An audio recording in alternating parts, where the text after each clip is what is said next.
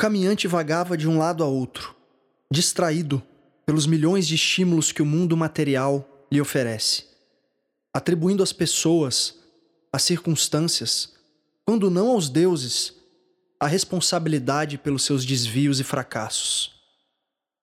Enquanto não ampliasse o contato com o templo da sua consciência, as ilusões continuariam a convencê-lo de que os algozes estão do lado de fora, assim como a fonte da felicidade que tanto procura. Ah, mas é dentro, apenas dentro, que a divindade transpõe os obstáculos para enfim reinar de forma soberana. Em meio ao ardor incendiário das paixões, nosso fogo anseia por triunfar novamente.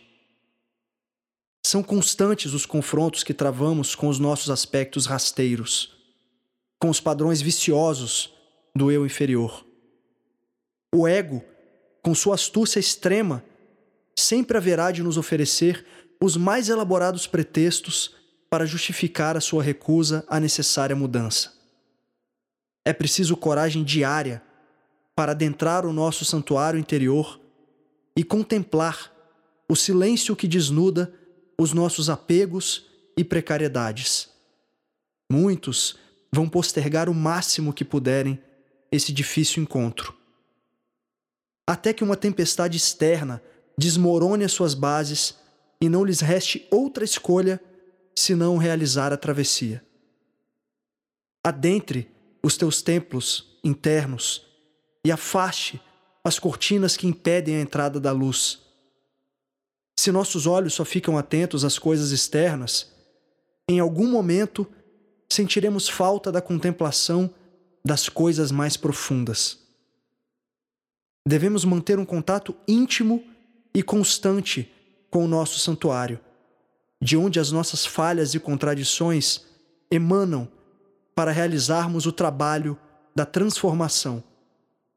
Esse exercício sincero de humildade leva o aprendiz à construção de novos alicerces, cada vez mais sólidos e ressonantes com a sua verdadeira e duradoura essência. É preciso, portanto, adentrar os nossos mistérios, carregando a tocha do discernimento que revela, esclarece as nossas contradições que por tanto tempo rejeitamos. Certa vez, conta, o guerreiro do coração escolhia as armas para se lançar à guerra contra os seus inimigos.